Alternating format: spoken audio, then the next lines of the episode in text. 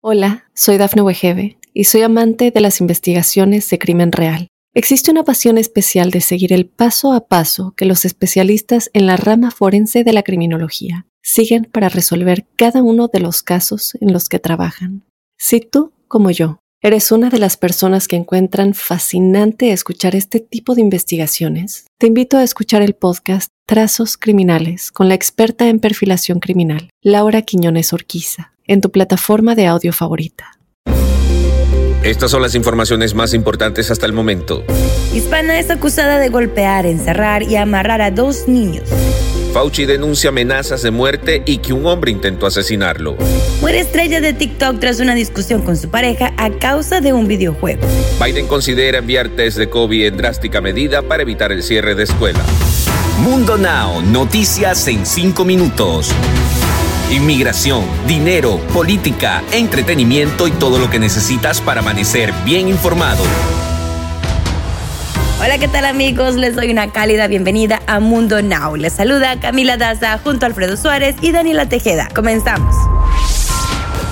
Priscila Ansalais fue detenida en Texas acusada de dos cargos de exponer al peligro a dos niños, a los que golpeó y amarró con cinta. El Departamento de Policía de San Antonio anunció el arresto de la mujer hispana de 37 años de edad por abuso de menores y quien es la abuela adoptiva de los niños bajo su custodia. Los pequeños de apenas uno y dos años de edad estaban amarrados de pies y manos con cintas sin poder moverse. La niña era la mayor y tenía el labio y un ojo amuratados por los golpes. El niño vestía un pañal sucio con mugre de varios días. Además, estaban encerrados en un cuarto, según el Departamento de Policía de San Antonio.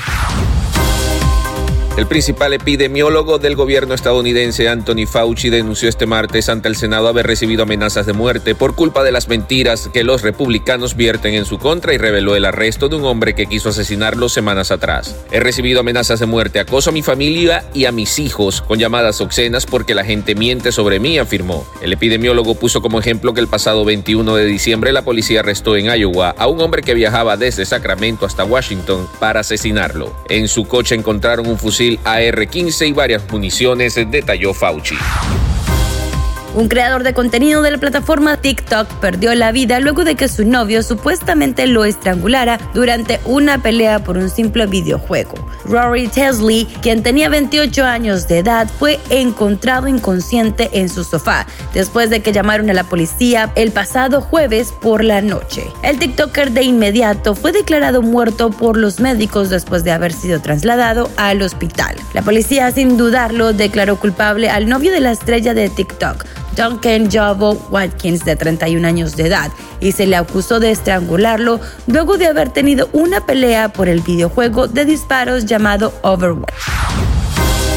El gobierno de Joe Biden incrementó el respaldo federal a las pruebas de detección del coronavirus en las escuelas en un intento por mantenerlas abiertas en pleno repunte de la variante Omicron. La Casa Blanca anunció el miércoles que se destinarán 5 millones de test rápidos y 5 millones de prueba PCR de laboratorio para las escuelas a partir de este mes, para compensar su escasez y promover la reapertura segura de los centros educativos. Esto se suma a los más de 10 mil millones de dólares dedicados a test en escuelas autorizadas en el paquete de medida de alivio por el COVID-19 y los alrededor de de 130 mil millones comprometidos en esa misma ley para mantener a los niños en las escuelas.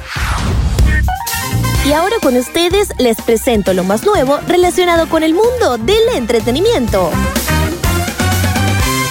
Les cuento que la guapa actriz puertorriqueña Giselle Blondet sorprende en redes sociales al revelar que dentro de unos pocos días pasará al quirófano para practicarse una operación, la cual asegura mejorará muchísimo su calidad de vida.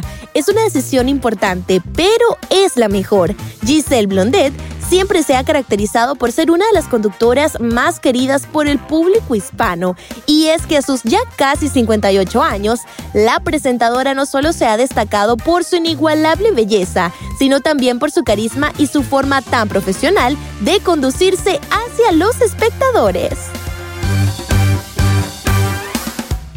Cambiando de tema, el vocalista de Grupo Firme, Edwin Cass, sorprende en redes sociales al aparecer cantando el corrido El Ratón, una canción que fue inspirada en la vida de Ovidio Guzmán, hijo del famoso narcotraficante mexicano Joaquín El Chapo Guzmán, y seguidores no dudan en dejar sus comentarios al respecto. Fue hace un par de días cuando el cantante de 26 años, Edwin Cass, se vio envuelto en tremenda polémica luego de que usara en redes sociales, específicamente en TikTok, un video en donde aparecía el integrante de Grupo Firme dormido en su cama, desatando un sinfín de polémicas al respecto.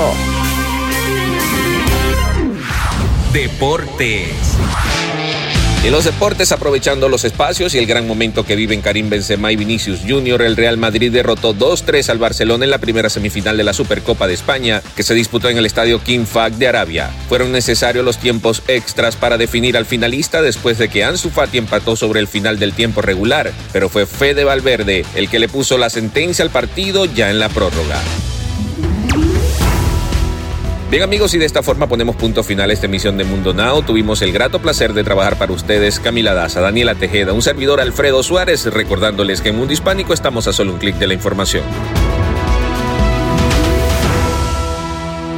Hola, soy Dafne Wegebe y soy amante de las investigaciones de crimen real. Existe una pasión especial de seguir el paso a paso que los especialistas en la rama forense de la criminología siguen para resolver cada uno de los casos en los que trabajan.